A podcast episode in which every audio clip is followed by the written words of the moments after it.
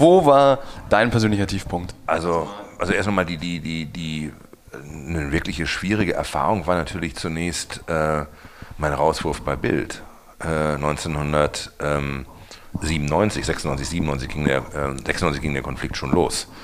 Äh, weil ich dort ja nicht absehen konnte, ne, dass ich zurückkehre als Chefredakteur der Welt am Sonntag.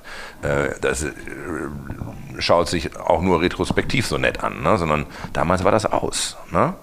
Und ähm, das war hammerhart, weil es auch eine Debatte war, die, die, öffentlich geführt wurde mit so Vokabeln wie Schreibverbot und anderen Sachen. Und da war ich wahnsinnig jung. Ne? Da war ich ähm, 32. Äh, und ähm, dort in eine Auseinandersetzung der Gesellschafter äh, zu geraten. Ne? Und einem, auf einmal der, der, der Stock zu sein, der auf dem Kopf des anderen kaputt gehauen wird, ähm, das war schwierig. Das war eine echte Herausforderung, weil ich auch nicht wusste, wie geht es wirtschaftlich weiter.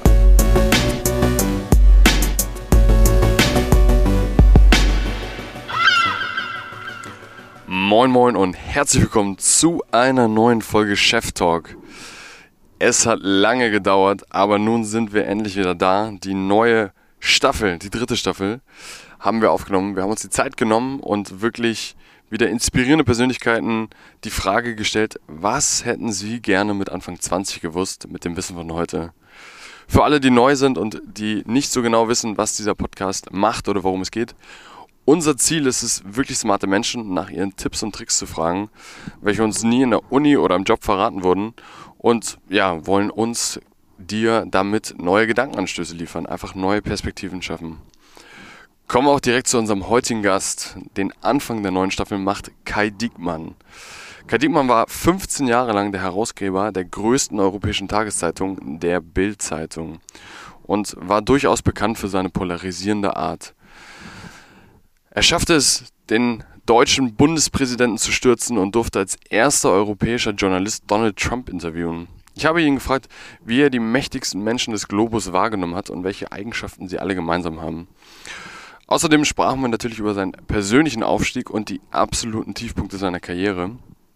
Spontan kommen wir dann auch noch ins, ins Brainstorm und überlegen uns, welches Startup wir in der heutigen Zeit wohl gemeinsam gründen würden. Also ich habe gesagt, hey Kai, lass uns das gründen. Was machen wir jetzt? Einen schnellen Pitch. Ähm, die nächsten 19 Minuten fühlen sich auf jeden Fall rasend schnell an, da Kai ein wahnsinnig guter Erzähler ist und wir wirklich tief in seine persönlichen Gedanken abtauchen konnten. Bevor es aber jetzt losgeht, haben wir noch eine Neuigkeit zu verkünden. Die vergangene Staffel hat uns gezeigt, dass jede Folge so viel Spannendes offenbart und dass man sich das gar nicht alles langfristig merken kann. Deshalb gibt es ab jetzt, ganz exklusiv, kann ich das schon verkünden, gibt es zu jedem Gast einen persönlichen Steckbrief. Und du findest dort klar und übersichtlich alle wichtigen Ratschläge, ihre Lieblingsbücher, welche Vorbilder sie haben und was ihre Eltern ihnen damals geraten haben. Ähm, diese Zusammenfassung bekommt ihr ganz einfach per Mail. Also einfach hier den Link in den Show Notes oder bei uns auf der Website vorbeischauen. Jetzt genug geredet, jetzt geht's los mit der neuen Folge. Viel Spaß! Kai, normalerweise hast du häufig die Interviewsituation gehabt, wo du deinem Gegenüber saßt und entweder hast du die erste Frage gestellt bekommen oder du musstest die erste Frage stellen. Diese Personen waren keine geringeren als ein Wladimir Putin, eine Angela Merkel, ein Donald Trump. Jetzt sitzen wir genauso hier. Ähm, jetzt sitzt hier aber keine Angela Merkel oder sowas gegenüber, sondern ich. Meine erste Frage an dich wäre: Hattest du so einen Eisbrecher? Wie hast du, wie hast du die erste Frage gestellt? Also äh, die Interviewsituation für eine Zeitung ist anders als für einen Podcast. Und das ist ja quasi wie live, was wir hier machen. Und das wird hinterher nicht mehr bearbeitet. Äh, in einem Zeitungsinterview geht es darum, äh, ein Gespräch zu führen, äh, valide Aussagen zu bekommen, aber das ja anschließend noch zu bearbeiten und in eine schriftliche Fassung zu bekommen. Insofern ist dort äh, die Situation immer etwas anders. Ähm, ich habe eine, äh, ich habe natürlich immer am Anfang etwas erzählt, ähm, über Themen gesprochen, um den die jetzt nicht möglicherweise relevant waren für das Interview, um das Gegenüber überhaupt erstmal. Ähm, Was waren das für Themen? Also ähm, alles Mögliche. Also ich erinnere mich an eine Sache, wo ich dann wirklich erst einen Schreck gekriegt habe. Äh, das war mein Interview mit George W. Bush im Weißen Haus 2006. Äh, ähm, vor dem eigentlichen Interview hat er mir eine äh, Tour durchs äh, Oval Office gegeben und erklärt, was wo ist und was woher kommt. Und ich habe natürlich auch ein bisschen erzählt zum Hintergrund von Bild, äh, was, was ist Bild, wofür äh, steht Bild, äh, was ist die Rolle von Bild. Und man versucht natürlich auch in so einem Vorgespräch dann nett zu sein äh, zum Gegenüber, äh, weil man ja was von ihm wollte. Und äh, auf dem Weg zum äh, äh, Flughafen riefen mich dann die Kollegen ähm, aus Berlin an und sagten, übrigens, sein gesamtes Gespräch äh, mit dem Präsidenten ist bereits auf der Website des Weißen Hauses. Ähm, was ich nicht wusste, dass das Gespräch in dem Moment, wo das Weiße, äh, das den das Oval Office betritt, wird alles aufgezeichnet und im Sinne der Transparenz dann eins zu eins so auf die Website gestellt. Und da habe ich dann natürlich auch kurz überlegt, Gottes Willen, was hast du im Vorfeld gesagt? Äh, hoffentlich nicht irgendwas mit, ich finde es großartig, wie sie den Irakern dort ne, äh, äh, äh, den, den Hintern heiß machen und sonst irgendwas. Ich, äh, zum Glück war dann alles okay, aber das war eine Geschichte, wo ich festgestellt habe, dass man äh, eben auch vorsichtig sein muss, im, auch im Vorgespräch, auch was nicht on the record ist, weil es kann plötzlich on the record sein. Das ist doch die perfekte Intro eigentlich, weil jetzt hast du schon, haben wir schon ein paar Namen gedroppt und jetzt müssen wir aber erstmal für unsere Hörer klären. Kai, du wurdest betitelt oder dass du einer der mächtigsten Journalisten Deutschland warst, hast schon das Stichwort Bild gesagt. Erzähl unseren Hörern noch einmal kurz, wer bist du, wie bist du überhaupt hingekommen, was war eigentlich dein Weg? Tja, also äh, Kai Diekmann, 56 Jahre alt, ähm, 31 Jahre davon ähm, bei Axel Springer, 16 Jahre an der Spitze von Bild und ähm, zwei Jahre Chefredakteur der Welt am Sonntag. Ähm, ich habe bei Springer gelernt, habe mein Volontariat gemacht, äh, äh, war dann Korrespondent äh, für Politik in Bonn, als Bonn noch die Bundeshauptstadt war.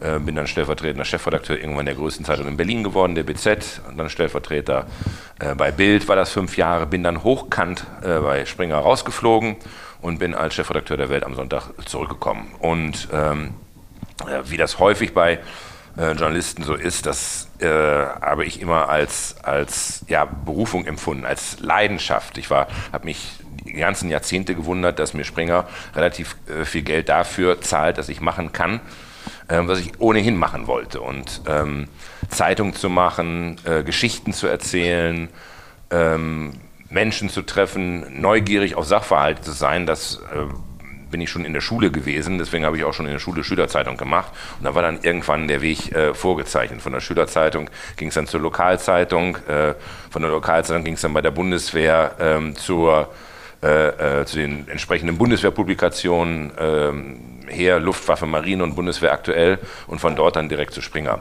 Also es war ein relativ gerader, einfacher Weg ähm, wichtig war allerdings auch dort, dass man auch mal die Erfahrung des Scheiterns macht. Also dieser ähm, quasi Rauswurf bei Springer, der hat mir auch sehr, sehr, sehr gut getan.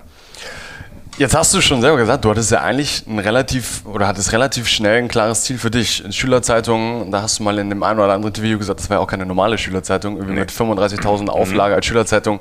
Geht, glaube ich, weit über das hinaus, was ich unter einer Schülerzeitung interpretieren würde. Woher wusstest du das? Also wie, wie warst du, warst du von zu Hause geprägt? Weil deine beiden Eltern Journalisten, wie wusstest du quasi, dass, dass Geschichten dir liegen, dass du schreiben willst? Ähm, ich wusste ehrlicherweise nicht, dass ich Journalist werden würde, sondern ähm, ich komme, ähm, bin politisiert worden Anfang der 80er äh, äh, Jahre im Wahlkampf 80, als Franz Josef Strauß äh, Kanzlerkandidat der CSU war, also tief im letzten Jahrhundert. Ähm, und das eine extremst emotionale Auseinandersetzung gew äh, gewesen ist und ich mich schon immer für Politik interessiert habe, mich für Geschichte interessiert habe und in dem Zusammenhang dann auch äh, politisch aktiv geworden bin. Und dort bin ich halt das erste Mal ähm, dann mit Zeitung im, im, weitesten Sinne in Kontakt gekommen, mit einer Schülerzeitung. Ne? Wenn du politisch aktiv bist und wenn du eine Wirkung erzielen willst, dann musst du kommunizieren, dann musst du eine Reichweite haben.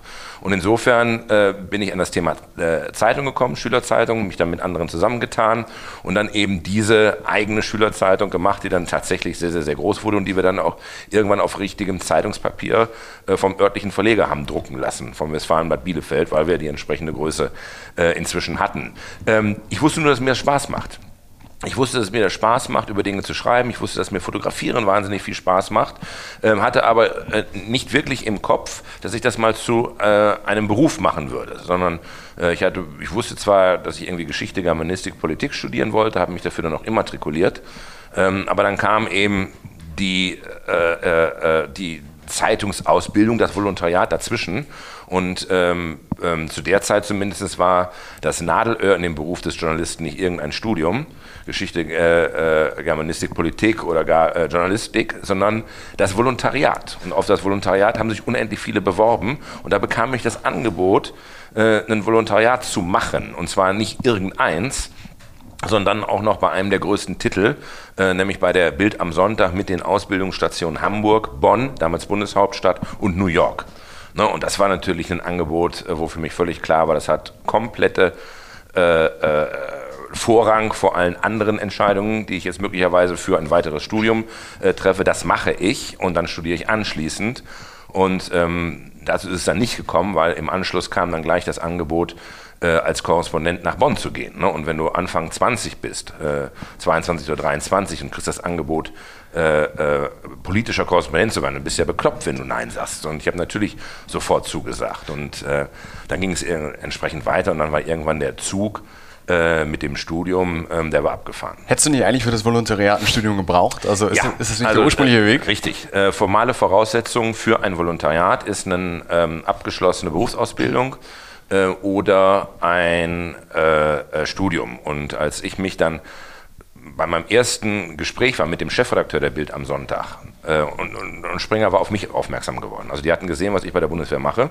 Da habe ich ja nicht nur interne Pressearbeit gemacht, sondern auch externe Pressearbeit. Das heißt, wir haben über Themen aus der Bundeswehr geschrieben und die dann äh, draußen äh, äh, Zeitschriften und Zeitungen angeboten und da waren denen Sachen von mir aufgefallen. Aber was ist denen aufgefallen? Also hattest du einen besonderen Schreibstil, warst du besonders provokant? Ähm Na, ich glaube, es waren eher zwei Geschichten, äh, die ich äh, ähm, gemacht und auch entsprechend inszeniert hatte. In der einen Geschichte ging es um äh, ähm, Wehrpflichtige, die einen ähm, anderen äh, ähm, als deutschen Hintergrund haben, einen äh, ähm, Immigrationshintergrund, die aber mit der deutschen Staatsangehörigkeit jetzt in der Bundeswehr ihren Wehrdienst leisten. Ne? Also wie mache ich Kontroverses das? Thema wahrscheinlich auch damals, oder? Ja, aber na, eher ein praktisches Thema. Mhm. Also wie äh, jemand, der äh, Moslem ist, ne? der gläubiger Moslem ist. Also wie äh, organisiere ich den in den Tagesablauf einer deutschen Bundeswehreinheit? Und da gibt es ja ein paar Herausforderungen. Und äh, über diese Herausforderung zu schreiben, äh, das war ein Thema, was ich gemacht habe, mir entsprechende äh, äh, äh Soldaten mit äh, Migrationshintergrund gesucht. und dann habe ich ähm, das auch selber illustriert ähm, und heute will ich sagen, oje, oje, äh, habe eine Reihe von Soldaten antreten lassen und habe äh, in die erste Reihe einfach einen in einen Kaftan gestellt. Ne? Den hatte ich mir besorgt aus dem örtlichen Theater. Ähm, also tatsächlich mit Wickel auf dem Kopf und Kaftan. Inszenierung kannst du, okay. Und äh, das war dann ein ziemlich auffälliges Foto, was auch sehr oft gedrückt, äh, gedruckt worden ist. Und das zweite Thema, was ich gemacht hatte, war über äh, ähm, Truppenübungsplätze äh, sind ein tatsächlich haben einen hohen ökologischen Wert, weil gerade dort, wo geschossen wird, wo Artillerie übt, gar kein Zugang mehr für Menschen in einer äh, bestimmten Art und Weise ist, sodass das wirklich Rückzugsgebiete sind für, äh, äh, für bedrohte Tierarten, dass Fauna und Flora dort eine ganz besondere Rolle spielen. Und ähm, das hatte ich auch illustriert, indem ich, glaube ich, irgendwo aus dem Naturkundemuseum äh, mir besorgt habe, eine Fledermaus, oder, oder die haben wir auftauen lassen, ich weiß es gar nicht mehr, und dann auch einen Soldaten diese Fledermaus habe zeigen lassen und dahinter siehst du halt den Soldaten mit dem Barett und so weiter und auch dieses Thema ist ungeheuer gelaufen, ne, weil es so ja, gegen den Mainstream war. Ne? Ein ganz anderes Thema, was du eben nicht verbindest mit einem Truppenübungsplatz, auf dem äh, äh normalerweise Kanonen schießen. So ist Springer auf mich aufmerksam geworden und hat mich eingeladen, ein äh, Praktikum bei ihnen zu machen. Und ich hatte aber keinen Urlaub mehr.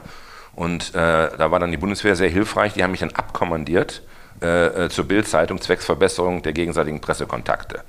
Und am Ende dieses Praktikums, das wusste ich eben auch nicht, die haben zwei gegeneinander antreten lassen, kam das Angebot, ein Volontariat zu machen. Dazu musste ich dann nach Hamburg mich dort vorstellen beim Chefredakteur und der stellt dann genau die Fragen äh, was für ein äh, Studium haben Sie absolviert? Und ich sage keins. Und was für einen Beruf haben Sie gelernt? Ich sage auch keinen. Und dann war seine Frage, sind Sie größenwahnsinnig?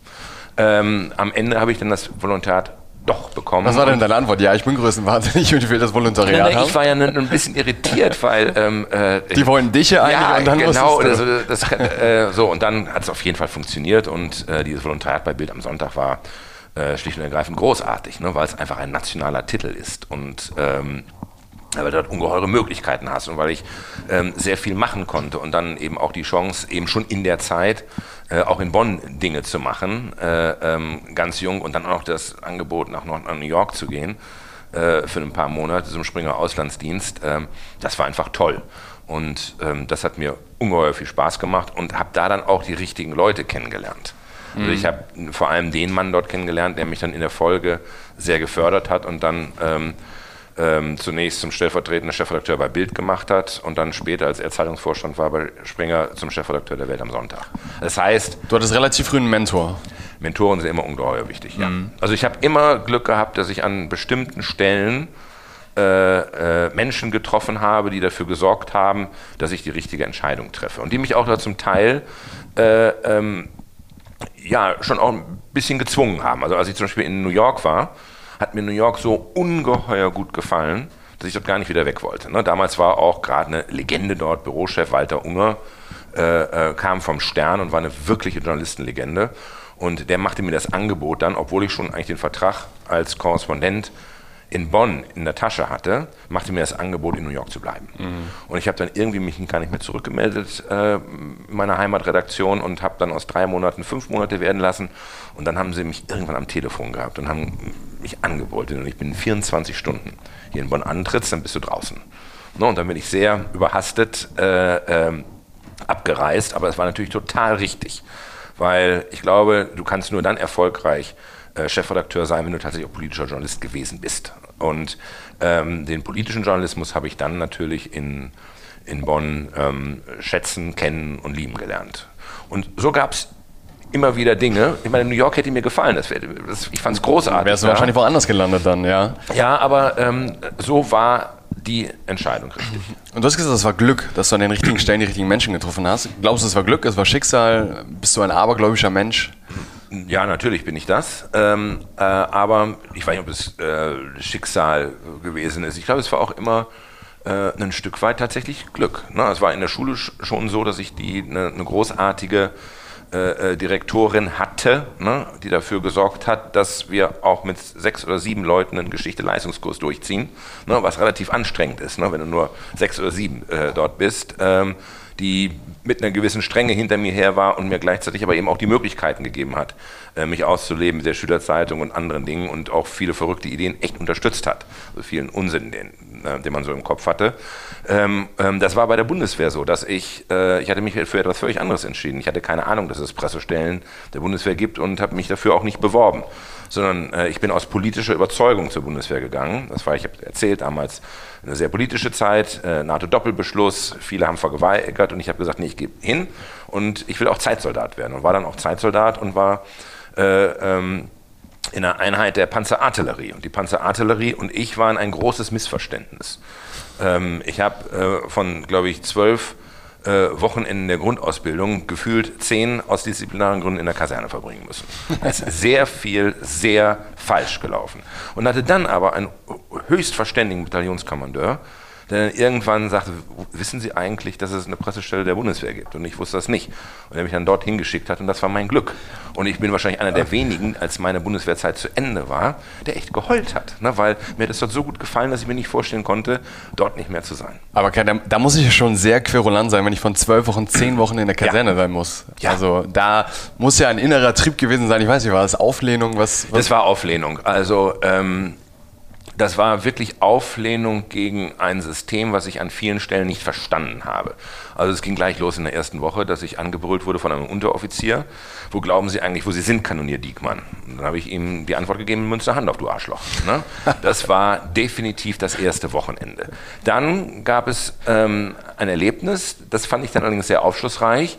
Ich hatte meinen Spind nicht abgeschlossen und wurde dann gezwungen aus der ZDV äh, abzuschreiben, warum ich meinen Kameraden nicht, zur ZTV, Zentrale Dienstvorschrift, meine Kameraden nicht zum Kameradendiebstahl verführen darf. Und das habe ich natürlich nicht gemacht, sondern ein Versetzungsgesuch geschrieben, weil sie mich offensichtlich mit lauter potenziellen Kriminellen zusammengelegt hätten. Und dann habe ich irgendwann begriffen, dass alles, was die zentrale Dienstvorschrift nicht ausdrücklich verbietet, erlaubt sein muss. Und dann habe ich meine Taktik geändert. Es gibt zum Beispiel, darfst du zur, äh, zumindest war es damals in meiner Zeit so, ich weiß nicht mehr, wie es heute ist, darfst du zur Uniform nicht ohne weiteres eine Sonnenbrille tragen, sondern du brauchst eine Sonnenbrillentragegenehmigung. Und diese Sonnenbrillentragenehmigung habe ich mir dann besorgt, indem ich mit Hinweis auf meine äh, äh, irgendeine Entzündung oder irgendeinen Heuschnupfen gesagt habe, ich brauche eine Sonnenbrillentragegenehmigung. Die habe ich bekommen. Da steht natürlich nicht drin, was für eine Sonnenbrille. Schwarze, schlechte Sonnenbrille. Sondern ich habe dann ein großes, ich weiß nicht, entweder weiß oder rosa Modell gekauft. Ein großes rosa, weißes Modell und äh, äh, hatte die entsprechende Tragegenehmigung. Das war nicht vorgeschrieben, was für eine. Das fanden sie schon nicht so lustig. Ähm, es, die zentrale Dienstvorschrift Dienstvorschrift hat auch nicht ausdrücklich verboten, dass ich mit anderen Kameraden Hand in Hand in Uniform spaziere. Ne? Also sind wir immer kurz äh, äh, vor äh, dem Wachwechsel 18 Uhr oder vor dem Fahnenappell hübsch Hand in Hand dort immer vor den Wachsoldaten auf und ab marschiert. Und das hat sie dann ein Stück weit zum machen. Das andere war auch noch gut. Ähm, äh, meine Haare waren natürlich zu lang, dann wird er irgendwann gezogen und wenn die Haare den Hemdkragen erreichen, ne, sind sie zu lang und dann müssen sie ab. So, und auch das habe ich gemacht, das Hemdkragen, da bin ich mal gespannt und habe mir dann vorne aus der Stirn ein langes Horn wachsen lassen. Also alles raspelkurz, nur vorne aus der Stirn. Sie konnten ziehen, wie sie wollten. Sie kamen niemals an den äh, Hemdkragen. So, das waren die Bundeswehr und ich. Aber da hast du deinen, deinen ursprünglichen Plan der Bundeswehr relativ schnell über, überworfen, wo du gesagt hast, du bist ja. aus Überzeugung hingegangen und dann war es ja eher ein Grenzentest. Es war, ja, es war ein Grenzentesten. Es war, ich sage ja, die Panzerartillerie und ich, wir haben einfach nicht zusammengepasst. wirklich nicht zusammengepasst. Äh, und ähm, dann beim ersten Chor in der Presseabteilung zu sein und dort ähm, auch viele äh, äh, Kameradinnen getroffen zu haben, die später im Journalismus was geworden sind. Äh, von Stefan Cornelius äh, äh, äh, heute äh, stellvertretender Chefredakteur der Süddeutschen bis äh, Meinolf Ellers, äh, ähm, DPA. Ähm, das war schon toll und da habe ich auch von, da waren eben auch schon ähm, Kameraden, Kollegen, die schon ihr Volontariat hinter sich hatten, die schon als Jungredakteure gearbeitet haben. Da habe ich echt wahnsinnig viel gelernt und ähm, bin das erste Mal ein Stück weit professionalisiert worden. Und dann ist eben von dort aus der Weg weitergegangen. Das ist ja ein, ein Raketenstart quasi, das klingt nach 24-7 Action. Dann ist ja zu dir, für dich zur Station Bild gegangen und mhm. Bild ist ja ein sehr, sehr kontroverser, eine kontroverse Marke, die, mhm. die ja nicht irgendwie immer nur positiv assoziiert wäre. Lass uns mal in diese Zeitphase reinspringen, wo du gesagt hast, okay, das Militär kam, du warst ja Querulant, du mhm. hattest irgendwie Glück, die richtigen Leute zu treffen. Anfangszeit Bild. Ähm, nach New York bist du zurückgekommen, Politik. Wie arbeitest du dich da ein? Wie wirst du angenommen? Woran hast du dich orientiert? Also ähm, dann Bild, äh, da hatte ich ja schon das Volontariat hinter mir mhm. und ähm, also eben auch eine durch und durch professionelle Ausbildung erfahren, ähm, kannte schon sehr viele Kollegen und hatte ja auch schon Zeit im Bonner Bildbüro verbracht. Ähm, der, der Start war dort ein kein einfacher, weil ähm, ich bekam dann, so war das üblich, es war ja aufgeteilt, also jeder der Kollegen, die dort im Bonner Bildbüro arbeiteten, waren für bestimmte Bereiche zuständig. Politik, also einer macht das Kanzleramt, das Verteidigungsministerium und so weiter und so fort. Und da war ich natürlich der Letzte in der Nahrungskette, auch als Jüngster. Ne? Wie alt warst und, du? Äh, 23. 22, 22, 23. Mit Abstand der Jüngste? Ja, klar. Ja. Ähm, so. Und äh, was wurde mir zugeteilt? Die Grünen. Ähm, Trittin. Ja. ja, es gab allerdings ein, ähm, eine Sache, die haben sie mir damals nicht mitgeteilt, als sie gesagt haben, möchtest du die Grünen machen? Oder andersrum, gefragt, möchtest du die Grünen machen? Du machst die Grünen. Dass es einen Parteitags- und Fraktionsbeschluss der Grünen gab, nicht mit Bild zu reden. Sehr gut. Na? Und äh, das war natürlich nun eine äh, äh, gewisse Herausforderung und ich hatte natürlich auch keinen Zugang. Ich kannte dort keinen, ne? auch im, im politischen Bereich nicht. Ähm, bei den Grünen habe ich dann allerdings Folgendes gemacht. Ähm, die haben nicht mit Bild geredet, ne, gab tatsächlich diesen Parteitagsbeschluss, aber sie haben ihre Fraktionssitzung damals noch öffentlich gemacht. Ne, und ich saß dann jeden Dienstag in der ersten Reihe und ähm, äh, von der ersten Minute bis zur letzten Minute und habe dann natürlich wunderbar beschrieben die Auseinandersetzungen. Ich meine, Fraktionssitzungen sind alle vertraulich, die haben sie auch irgendwann wieder geschlossen äh, und war besser informiert, als, äh, als wenn die offiziell mit mir geredet hätten. Äh, lange Rede, keinen Sinn. Äh, ich habe dann die ersten dort aus der Phalanx rausgebrochen, die also gegen äh, den Parteitagsbeschluss verstoßen haben und mit mir nicht nur inoffiziell, sondern auch offiziell geredet haben, äh, Interviews gemacht haben und irgendwann ist dieser Parteitagsbeschluss dann offiziell zurückgenommen worden. Mhm. Ähm, das war meine Strecke äh, mit den Grünen. Was habe ich sonst noch gemacht? Wie kam ich an Geschichten? Ich hatte keine Informanten im Kanzleramt oder im Ministerium, die mich angerufen und mir irgendwas gesteckt haben. Ähm, ich habe die äh, ganzen Drucksachen immer gelesen. Ne? Also äh, ähm, der Bundestag produziert ununterbrochen irgendwelche Drucksachen, in denen Dinge des Alltages geregelt werden. Die liest keine Sau. Aber in denen steht wahnsinnig viel drin. Ne? Also komplett öffentlich, aber keiner hat das immer mitgekriegt. Ist das immer noch so? Oder? Das ist immer noch so. Ja. Und äh, ich habe diese Dinger stapelweise gelesen. Ne? Dann gibt es auch die, immer die schriftlichen äh, Fragen an, äh, von Abgeordneten an irgendwelche Ministerien, die werden dort auch gedruckt, äh, liest keine Sau. Und da habe ich immer ziemlich viele Geschichten bekommen. Dann habe ich natürlich auch irgendwann Mitarbeiter von Abgeordneten kennengelernt, die dann ähm, in etwa meinem Alter entsprachen und ähm, so dann auch irgendwann über ein Netzwerk entsprechend äh, verfügt. Es zeigt sich schon, du hast eine gewisse Hartnäckigkeit die ganze gehabt, ne? Also äh, du hast ja auch ohne, also ohne dass du wie gesagt das Netzwerk hattest, hast du irgendwie Lösungen für dich gefunden, Inszenierung gemacht, sei es die Fledermaus oder äh, die muslimischen Militärleute. Genauso hast du deinen Weg durchgefunden und konnte sich dann quasi intern als der Jüngste dann doch profilieren und sagen, hey, schaut mal, auch ohne, auch mit Bundestagsbeschluss äh, haben wir hier die Insights von den Grünen. Wie kam das an bei deinen? Also wurdest du dann relativ schnell gesehen und hieß es dann, okay, Kai, das Talent, der, der Geförderte, der Hartnäckige, hattest du so einen internen Ruf? Ähm, ja, ich bin dann intern auch wirklich äh, gefördert worden. Ähm, natürlich musst du auch manchmal äh, Glück haben. Äh, in die Zeit fällt ja auch dieses Interview, was ich mit äh, Helmut Kohl gemacht habe. Ähm, äh, das erste für Bild, als ich da einfach in den Wagen gesprungen bin und äh, mit ihm drei Fragen, drei Antworten zu seinem äh, Goebbels-Vergleich gemacht habe. Ähm, das sind natürlich dann Dinge, ähm, die fallen auf. Und da wird dann oben nachgefragt, wer ist denn das? Wer macht das denn? Ähm, ähm, ich sehr aktiv war, wenn es darum ging, Interviews zu führen mit irgendwelchen Abgeordneten zu irgendwelchen Themen, die dann für entsprechende Nachrichtennennung gesorgt haben. Ähm, da bin ich relativ fleißig geworden und insofern gab es ein Interesse daran, wer ist das denn? Und habe dann äh, allerdings auch wieder die Leute, äh, die ich schon vorher bei Bild am Sonntag kennengelernt hatte, äh, die sind dann alle mal ähm, zu einem anderen Verlag gegangen für ein Jahr, nämlich zu Burda, und haben mich dort gefragt, ob ich mitkommen möchte. Und dann sind zwei aus dem Berliner Büro äh, äh, aus dem Bonner Büro gewechselt, äh, äh, ein Kollege und ich. Er war, ist dann Bürochef geworden äh, bei Burda und ich war sein Mitarbeiter, sein Zentraler und so ging das dann entsprechend weiter. Dann wurde ich immer häufiger in die Zentrale geholt und ähm, dann kam irgendwann der Ruf zurück zu Springer und dann ist das ganze Team, das komplette Team, es war inzwischen etwas größer geworden, wieder zurück zu Springer gegangen. Und da war dann schon die Frage, sag mal, kannst du dir, da wurde dann Klaus Larras, der äh, stellvertretender Chefredakteur bei äh, der Bild am Sonntag gewesen war, äh, wurde dann Chefredakteur der BZ, damals noch die größte Zeitung in Berlin, und der fragte mich dann, mal, hast du nicht Lust mitzukommen? War ich 25 und stellvertretender Chefredakteur zu werden. Und da hatte ich natürlich große Lust. Das, wie, wie, lange ging das quasi, dieses ähm, Hin und Her, Bonn, Berlin, München, quasi, bis es dann stellvertretender Chefredakteur jetzt bei der BZ? Wann kam quasi das erste oder wann wurdest du, wurdest du erst Stellvertreter, wann wurdest du Chefredakteur? Was, was ist das für ein Zeithorizont?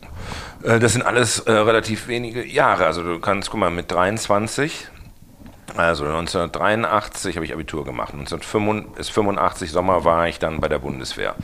Von 85 bis 87 habe ich Volontariat gemacht mit den äh, äh Stationen. Äh, 8 bis 88 war ich dann in Bonn Korrespondent für Bild, bin dann äh, gewechselt äh, zur Burda und bin dann aber schon 89 äh, 90 zurück zu Springer und wurde also 90 dann stellvertretender äh, Chefredakteur der BZ.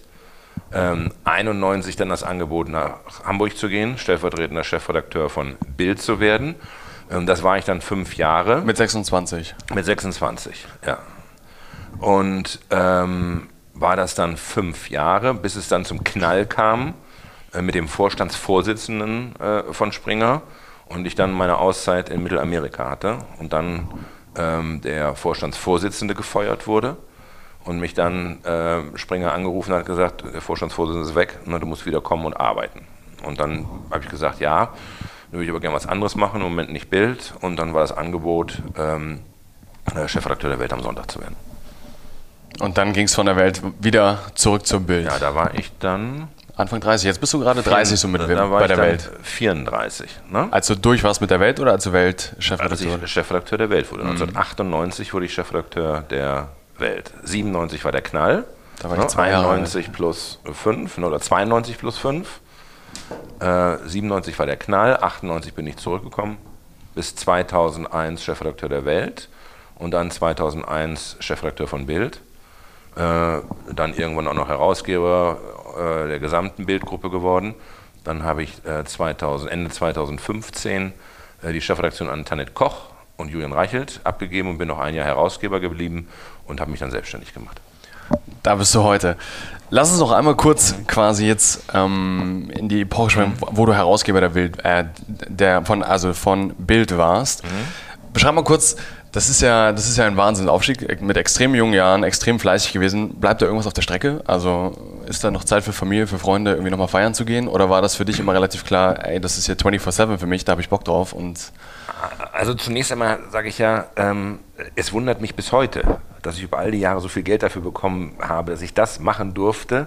Ne? Äh, was ich eh hätte machen wollen. Ne? Geschichten erzählen, Teams zu führen, mit tollen Leuten zusammenzuarbeiten, verrückte Ideen äh, übersetzen und umsetzen, ähm, Dinge machen zu können, die ich sonst niemals hätte machen können. Ne? Äh, Fragestellungen nachzugehen, mich um äh, ein Gespräch bei jemandem zu bemühen, den ich unbedingt kennenlernen wollte. Ne? Ich bin ähm, ich bin, glaube ich, äh, für Bild zweimal in Afghanistan gewesen, im letzten Jahr privat nochmal in Kabul. Äh, ich bin im Irak gewesen. Also ich habe ganz viele Dinge machen können, die ich ohne Bild niemals gemacht hätte, die mich aber immer in irgendeiner Form äh, interessiert haben. Und ähm, insofern war das nicht eine Sache von hart arbeiten, sondern ich habe das mit Leidenschaft und wahnsinnig gerne gemacht. Guck mal, ich sage mal ein Beispiel im, äh, also im Volontariat bei Bild. Äh, da habe ich manchmal irgendwann äh, mit, mit Höhlentauchen beschäftigt, ne? weil ich glaube, da gab es irgendeinen Unfall oder sonst irgendwas und habe dann gesagt, okay, ähm, ich mache das selber. Ich möchte eine Reportage machen, wie das ist, Höhlentauchen. Also wie ist es, wenn man da wirklich reingeht, ne? hier in Deutschland und war dann im Februar äh, wirklich, es war bitterkalt, äh, ähm, diese, bin mit, mit einem Höhlentaucher mitgegangen. Ne? Und das sind alles Dinge, äh, die funktionieren sonst nicht. Ich wollte mal wissen, wie es ist, äh, wenn ich mich auf die Straße setze in Hamburg und Schuhe putze. Was passiert dann? Und habe das dann drei Tage gemacht. Dann hat mich immer interessiert, ich immer die Türme gesehen äh, äh, äh, von der Deutschen Bank in, in Frankfurt, ne? diese verspiegelten. Ne? Und wenn dann oben dort die, dieser Wagen rübergeht und die, wie ist das, ne? wenn du Tag aus, Tag ein diese äh, Fenster der Deutschen Bank putzen muss. Und all solche Sachen, die. Aber was war deine Motivation? Warum? War, war, was war das Neugierde, ähm, die dich gepackt hat? Das war, das war Neugierde, also ganz viel Neugierde. Und das war äh, natürlich auch der Drang, sich mitzuteilen. Das war der Drang, äh, Dinge zu inszenieren. Das war ein Mitteilungsbedürfnis auch. Du wolltest gesehen werden? Wahrscheinlich ja. Wahrscheinlich ja. Mhm. Würdest du sagen, das ist heute anders? Ähm, ich habe das neulich in einem Interview gesagt, äh, und das meine ich wirklich ernst. Mein, also mein Bedarf an Bühnenpräsenz ist gedeckt, wirklich ausreichend gedeckt. Ähm, in den letzten 31 Jahren bei Springer. Ähm, das ist heute äh, nicht mehr. Sonst hätte ich ja auch äh, dort bleiben können und das machen können, was ich äh, gemacht habe. Ich wollte eben tatsächlich auch was äh, anderes machen, ähm, dass das dann äh, immer nicht nur die ganz kleine Bühne sein kann, hängt natürlich auch mit dem zusammen, was ich jetzt äh, beruflich mache, weil du dort auch halt immer wieder in Zusammenhängen unterwegs bin, bist, die eine gewisse Aufmerksamkeit bekommen. Das heißt, das sind wirklich Momente, wo du deine persönliche Energie draus ziehst, wenn du weißt, okay, ich arbeite jetzt auf ein Interview mit Wladimir Putin hin. Mhm. Ähm, das war dein Treiber, warum du morgens aufgestanden bist. Klar, weil ich gesagt habe, ähm, es ist was anderes. Kriege ich das hin, kriege ich das nicht hin. Ne? Das ist immer das, was ich auch meinen Mitarbeitern versucht habe, vorzuleben und beizubringen. Deswegen habe ich auch viele Dinge selber gemacht. Du musst nach den Sternen greifen. Du musst immer wieder versuchen, nach den Sternen zu greifen. Du wirst äh, ganz häufig nicht erfolgreich sein aber ab und zu bist du erfolgreich. An dem Interview mit George W. Bush habe ich fünf oder sechs Jahre gearbeitet. Ich bin unendlich viele Wege gegangen. Ich kannte ja seinen Vater George W. Ähm, ähm, ich habe mich mit Condoleezza Rice getroffen. Ich habe mich mit seinem Büroleiter getroffen. Es waren unendlich viele Wege. Nichts war erfolgreich. Nichts war erfolgreich. Und dann gab es diesen einen Weg, äh, der erfolgreich war und wo es dann funktioniert hat. Und das waren dann natürlich dann immer Dinge, wo du sagst, äh, du bist die, eben doch die 10% besser, als das die anderen sind. Ähm, äh, Donald Trump, meine Abschlussarbeit für Springer. Da habe ich ja extra vier Wochen äh, noch verlängert, damit ich das noch machen kann. Da hatte ich ähm, äh, mich auch vorher offiziell bemüht und hat nicht funktioniert. Und dann gab es aber ein. Das war kurz vor seinem Amtsantritt, oder? Eine Woche vor seinem Amtsantritt, ja. ja. War, war das so die Skurrilität, die du, also die du in deiner ganzen Berufslaufbahn als Journalist äh, ja, Nein, nein, skurril weiß ich nicht. Es war eines der ungewöhnlichsten Interviews und es ist äh, so ungewöhnlich zustande gekommen wie sonst kein einziges Politikerinterview. Ne? Ich habe das ja eben schon gesagt, äh, bei manchen hat es Jahre gedauert. Ne? Und die, die, Voraussetzungen und die Gespräche, die du führen musst, ne, sind äh, äh ungeheuer kompliziert. Und du musst dich mit dem treffen und dem, dann kommt wieder eine Absage. Äh, und in dem Fall und es gibt dann unglaublich viel Kommunikation dazu. Also wenn du dir die Ordner anguckst, äh, die im Laufe der Zeit im Hinblick auf das George W. Bush-Interview äh, äh entstanden sind. Ne? Und im Vorfeld meines Interviews mit Donald Trump gab es genau eine SMS. That's it. Be here, 11 o'clock. 12 o'clock. Ja, so ähnlich. Ziemlich genau das war so. Und ähm, äh, das war schon äh, tatsächlich sehr ungewöhnlich und ähm, das Interview hat ja auch eine gewisse Aufmerksamkeit äh, anschließend bekommen. Und ich glaube, es ist bis heute das einzige Interview, was er irgendeinem deutschen Journalisten gegeben hat. Aber wenn du so lange bei Bild bist, dann erlebst du sehr viele skurrile Dinge, Dinge, die man sich nicht vorstellen kann. Es sind sehr viele ungewöhnliche Begegnungen. Also und es sind vor allem immer ähm, meistens diejenigen gewesen, von denen du es völlig anders erwartet hättest. Ne? Also äh, wenn ich beispielsweise meistens die bösen Buben gewesen ähm, die im Umgang mit dir als Journalisten am unkompliziertesten gewesen sind. Also, also direkt ich, waren. Äh, naja, jemand wie Assad. Ne? Äh, ich bin am, am Vorabend äh, äh des Krieges 2011, bin ich noch 2010 im Dezember bei ihm gewesen zu einem Interview äh, in Damaskus und ähm, der kam selber zur Tür.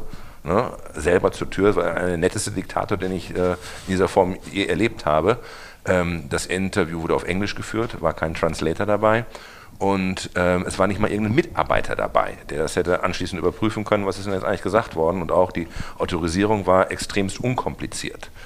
Ähm, äh, jemand, der perfekt Deutsch spricht, ist Wladimir Putin. Ne? Mhm. Und Wladimir Putin ähm, redet ja auch im Vorgespräch dann immer Deutsch, ne? äh, weil seine Kinder ja auch zur deutschen Schule gegangen sind, weil er ja selber lange in Dresden war. Und ähm, der sagte auch immer, der weiß genau, wie wir über ihn schreiben, aber sagt, umso glaubwürdiger ist ja das, wenn ich mit Ihnen oder wenn ich mit euch rede.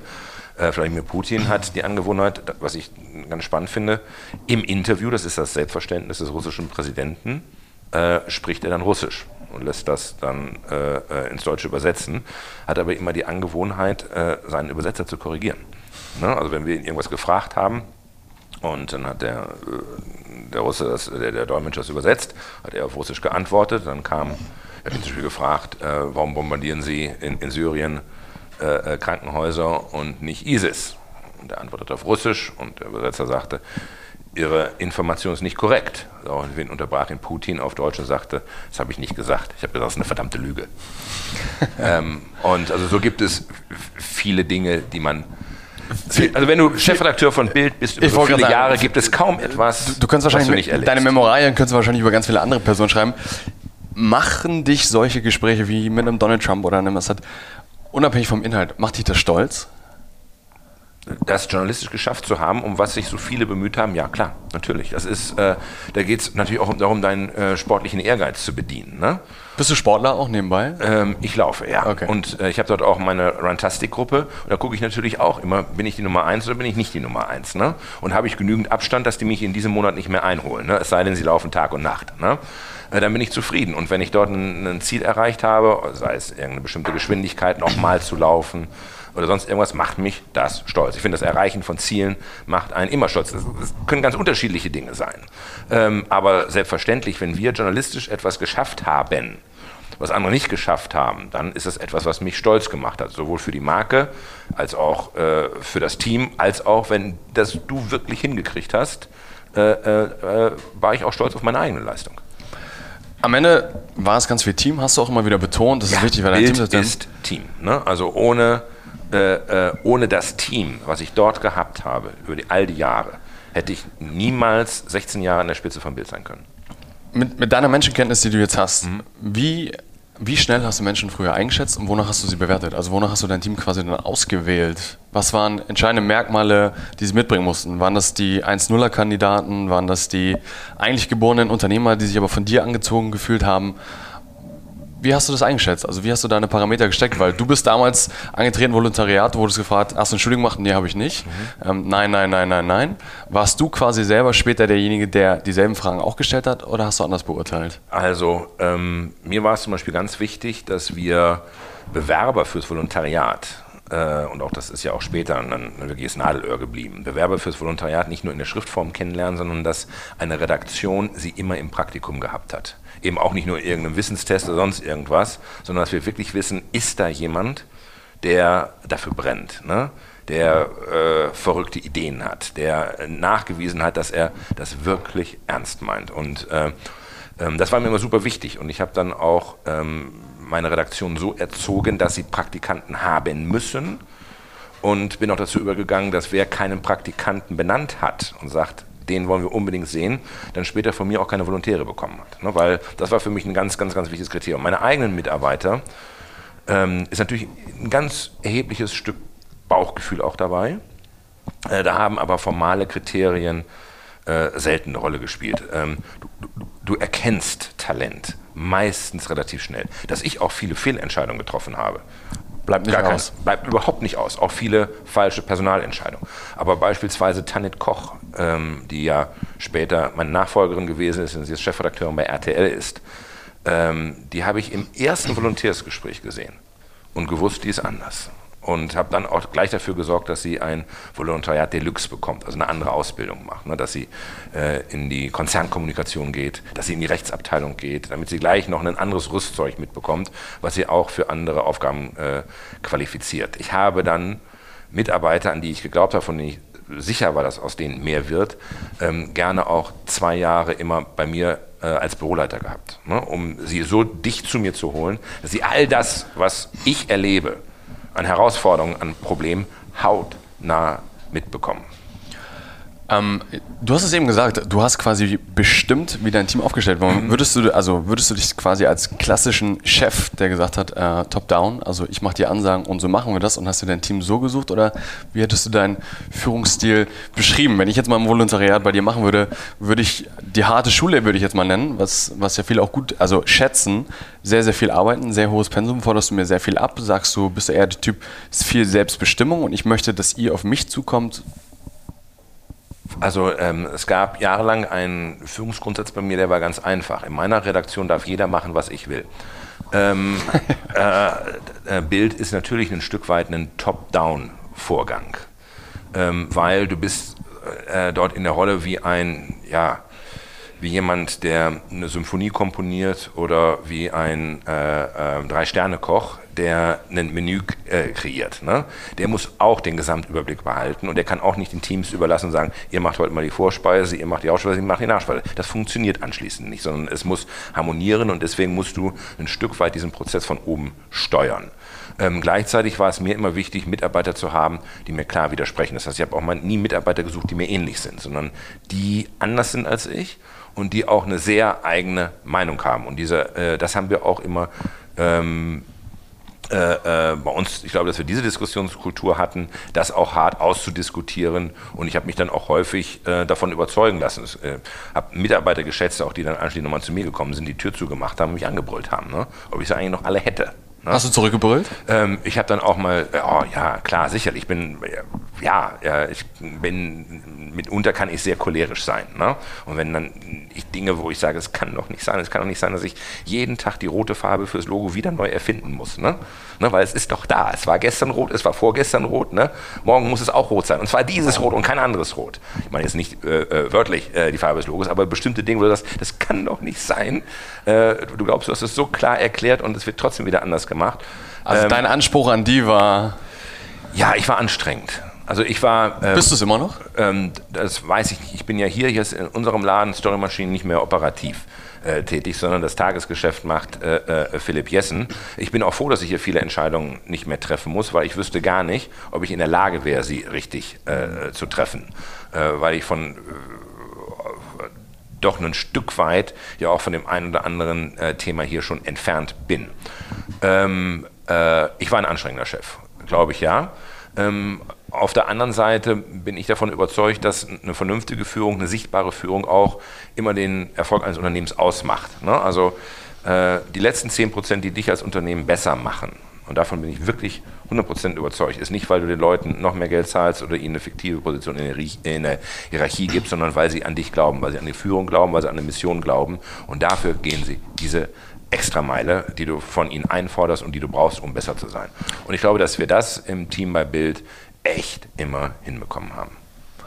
Ich glaube, das ist genau der Punkt, den wir auch immer erleben. Menschen wollen für Menschen arbeiten. Richtig. Und wenn du, wenn du, also genauso wie Menschen von Menschen kaufen, ähm, hast, ja. hast, du etwas ausgestrahlt, wovon die Leute sich angezogen gefühlt haben. Lass uns nochmal auf das Stichwort Netzwerk kommen, weil das mhm. ist ja eine prägende Sache bei dir gewesen. Also ohne Netzwerk hättest du nicht George W. Bush kennengelernt oder einen Donald Trump. Mhm. Es gab eine Phase in deinem Leben, lass uns da mal reinspringen, das war das Silicon Valley. Ähm, Kurzfassung war zum 100. Geburtstag von Axel Springer, seid, bist du und zwei andere. Seid ihr ja vorbereitet? Ja, ein bisschen. Ja. Äh, weil ich, ich habe das Buch von Christoph Käse gelesen. Ah. Das war mein Lieblingsbuch tatsächlich. Ähm, seid ihr ins Valley gegangen. Mhm. Und jetzt beschreib nochmal mit dem Hintergedanken Netzwerk, was ist im Silicon Valley passiert? Also wir sind hier in Deutschland, wir sind gerade in Berlin, wir sind hier in unserer Bubble, es ist alles schön und gut mhm. und es ist alles hervorragend. Was ist dir da begegnet? Nimm uns mal ganz kurz da mit hin. Also zunächst einmal hat sich da im Silicon Valley und mit der Herausforderung Silicon Valley ein Stück weit äh, Geschichte wiederholt. Ich habe das ja vorhin gesagt, dass ich nach Bonn gekommen bin und keine Sau kannte. Konnte ich nicht vom Lebensalter her. Ne? Und die anderen mich auch nicht mit offenen Armen, die Kollegen im Büro empfangen haben, gesagt, darf ich dich vorstellen, darf ich hier diesen Kontakt gehen oder sonst. Das war alles immer so. Und da habe ich es mir zur Aufgabe gemacht, dass ich wirklich, ich bin zu jeder Veranstaltung in Bonn gegangen, die es gegeben hat. Äh, äh, zu jedem, zu jeder Landesvertretungsfest. Zu jedem grünen Event. Zu jedem grünen Event. Ich bin überall gewesen, habe mir immer vorgenommen, dass ich jeden Tag mindestens zwei Visitenkarten bekomme. Zwei Visitenkarten irgendwo. Einer, das heißt, ich zwinge mich, irgendwo jemanden hinzugehen, was ja eine Überwindung ist, ne? und den anzusprechen. Und zu sagen, ha, bla, bla, was machen Sie denn hier und so weiter. Und das ist, das kostet Überwindung. Das kostet wirklich Überwindung, wenn du auf eine Veranstaltung gehst, wo du keinen kennst keiner auf dich zukommt, irgendwo dich dann dazuzustellen. Und, und du sagen, musst ja auch interessant machen. Also der andere muss ja irgendwas in ja, dir finden, so. warum er sich mit dir unterhalten soll. Genau, so. Äh, und das habe ich konsequent gemacht. Ich war nicht zufrieden, wenn ich nicht jeden Tag mindestens diese zwei Visitenkarten äh, irgendwo eingecasht habe. Im Silicon Valley ging es genau darum. Da kannte uns keiner. Ne? Wir haben gesagt, Axel Springer, Axel Hu. Und da haben wir uns auch konsequent vorgenommen. Wir sprechen an, wir schreiben an, wir holen uns blutige Nasen, einfach um entsprechend Leute kennenzulernen. Da funktioniert allerdings das Silicon Valley dann völlig anders, weil wenn du einen kennengelernt hast, dann hast du schon die nächsten fünf Kontakte. Na, weil die Bereitschaft im Silicon Valley, also diese kulturelle Bereitschaft, äh, sich zu vernetzen, äh, Dinge weiterzugeben, Wissen zu teilen. Äh, die Gebermentalität. Die Gebermentalität, äh, die ist dort sehr ausgeprägt und äh, das habe ich gleich am ersten Wochenende erfahren. Wir sind ja tatsächlich ohne Auftrag hingegangen. Ne? Also gab ja nicht, äh, äh, findet das nächste Facebook, sondern geht da mal hin und versucht einen Eindruck davon zu bekommen, äh, was auf uns zukommt. Und ähm, äh, sehr, sehr praktisch, gleich am ersten Wochenende klingelt es an der Tür und äh, dort steht unser Nachbar und sagt, hey, my name is Danny Shader. I'm a founder myself und ich mache morgen früh einen Founders Brunch. Ihr seid die Neuen in der Nachbarschaft, habt ihr Lust dabei zu sein?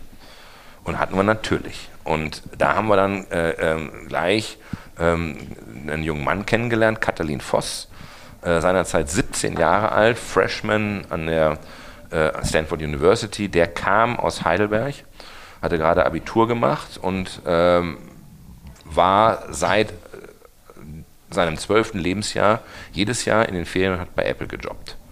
So, und ähm, der war jetzt dort und du kannst ja keine Stanford-Studenten bezahlen. Wir haben ihn zu unserem Student Ambassador gemacht und er, sein einziger Job war, uns jeden Montag die spannendsten Kommilitonen, die ihm dort über den Weg laufen, zu uns ins Haus zu schleppen. Und dafür haben wir ihm, glaube ich, die Studiengebühren für zwei oder drei Jahre bezahlt. Einfach die Studiengebühren. Und so ist dann, dann auch ein Netzwerk entstanden, weil die kamen gerne zu uns. Ne?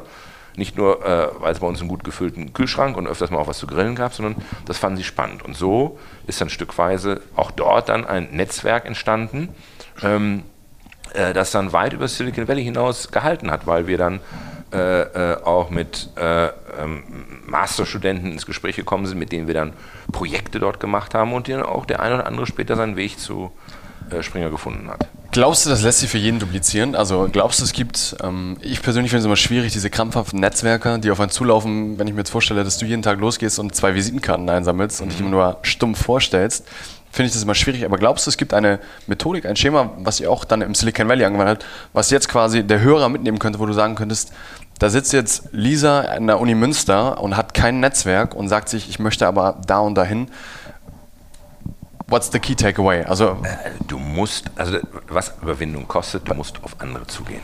Mhm. Äh, du musst andere ansprechen, du musst Opportunitäten suchen. Aber du äh, brauchst auch ein gemeinsames Thema. Also das, ja klar. Ich gehe ja nicht einfach hin und sage, hi, ich bin, ich bin ja, Henny ich, und ich, muss einen äh, Grund haben. ich will dich kennenlernen. Ich muss, du musst einen Grund haben. Ne? Also natürlich gibt es auch äh, ähm, viele, weiß, wenn ich auf Veranstaltungen bin, ne, die mich heute noch ansprechen und gerade äh, junge Gründer und können wir mal sonst irgendwas und ähm, äh, ich bin dann auch immer ein Stück weit zurückhaltend, weil ich einfach auch nicht zu viel versprechen kann, was geht und was äh, ähm, nicht geht. Aber ähm, wenn dann jemand ist, der interessant ist, der ein Thema hat, ehrlicherweise so äh, bist du mir aufgefallen. Guck mal, in dem, in den, in dem äh, äh, Zoom-Pitch oder was immer das da war, gab es ja auch andere, ne? wo ich dann gesagt habe, nicht so überzeugt äh, war. Aber die Art und Weise, wie wir kommuniziert haben, wie du dich verkauft hast, wie du das Projekt vorgestellt hast, war etwas, wo ich gesagt habe, ähm, äh, da habe ich eine Fantasie. Da könnte mhm. möglicherweise was äh, passieren.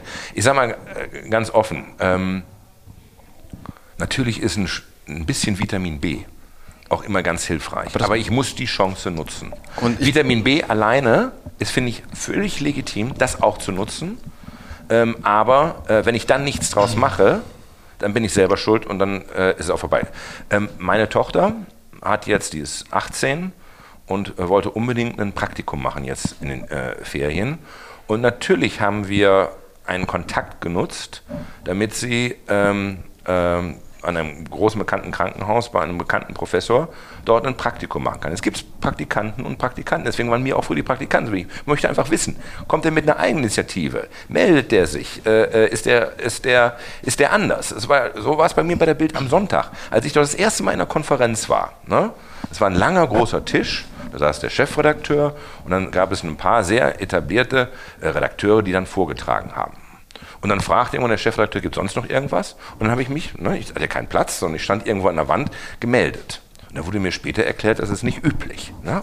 Und das war mir völlig egal, ob das üblich ist, sondern ich habe mich dann einfach weiter gemeldet ne? und Themen vorgeschlagen. Und so sind mir ja auch dann Praktikanten aufgekommen. Ich sage, wer ist denn das? Ne, warum nervt er mich? Oder er hat mich nochmal angesprochen und sagt, kann ich dich mal kurz sprechen? Oder können wir mal darüber reden? So, und ähm, jetzt hatte meine Tochter die Chance, dieses Praktikum zu machen. Und am Ende hat sie dann dem Professor eine App vorgeschlagen. Ne? Also eine, die hatten irgendein so ein Taschenfaltblatt, was sie immer noch benutzen, um für irgendeine Frühdiagnose.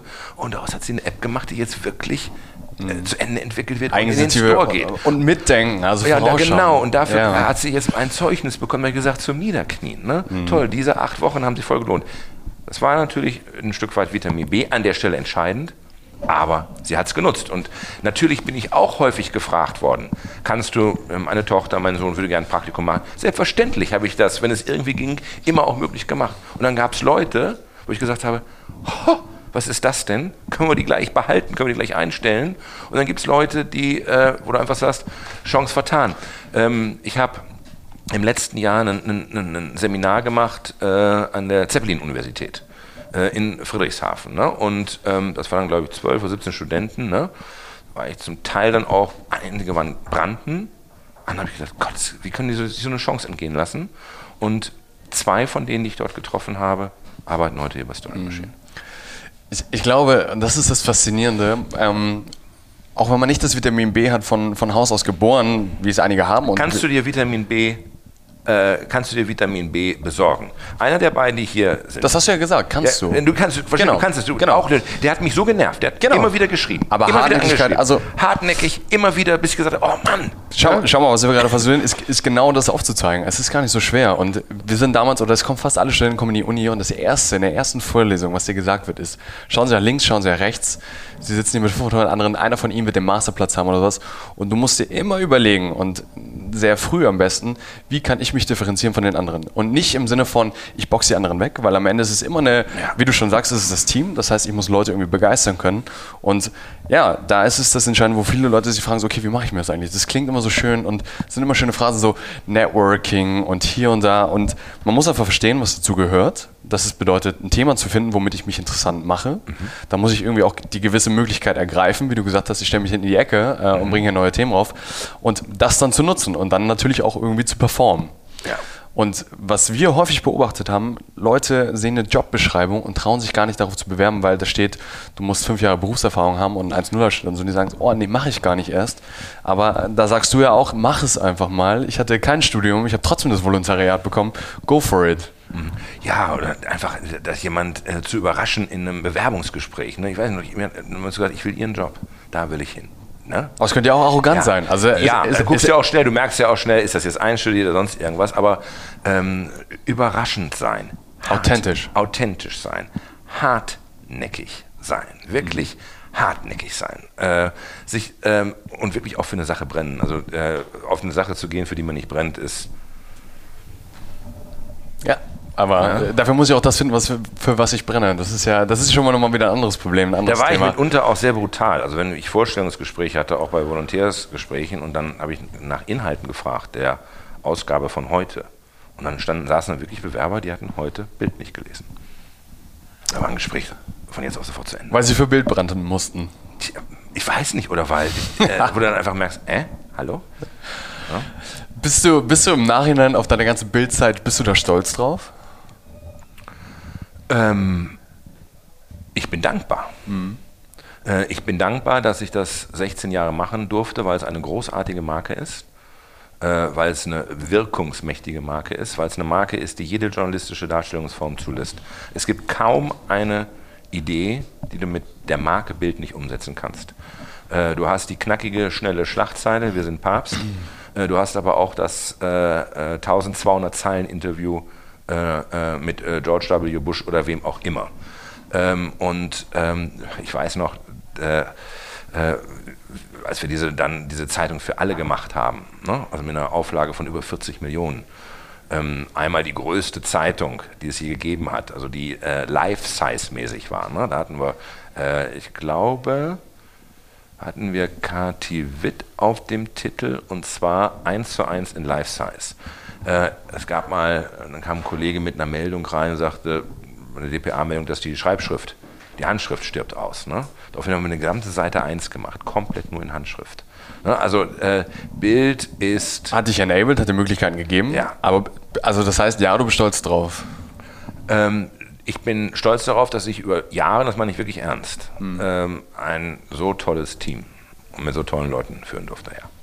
Hättest du im Nachhinein Dinge anders gemacht oder anders entschieden? Ja, natürlich, klar. Ich sag doch auch. Also wer du Aber hättest du auch sagen können, dass du sagst, nein, hätte ich nicht, weil sonst wäre ich nicht da, wo ich jetzt heute bin. Also nein, äh, nein, natürlich gibt es immer äh, Dinge, wo du im Nachhinein natürlich schlauer bist. Retrospektiv bist du immer schlauer. Ne?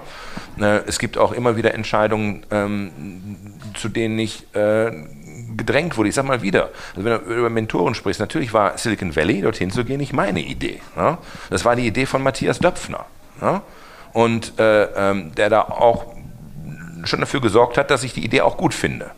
Ähm, oder als wir äh, Bild umgezogen haben von Hamburg nach Berlin.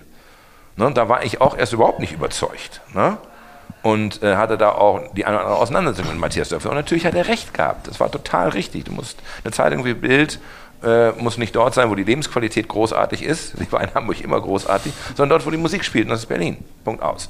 Also, ähm, wie gesagt, ich habe auch immer das Glück gehabt, dass ich auf Leute getroffen habe, die in einer ehrlichen Auseinandersetzung, in einer ehrlichen Auseinandersetzung, häufig auch lautstark. Ich habe mir mit Matthias Döpfner auch über Inhalte lautstärkeste Auseinandersetzung geliefert.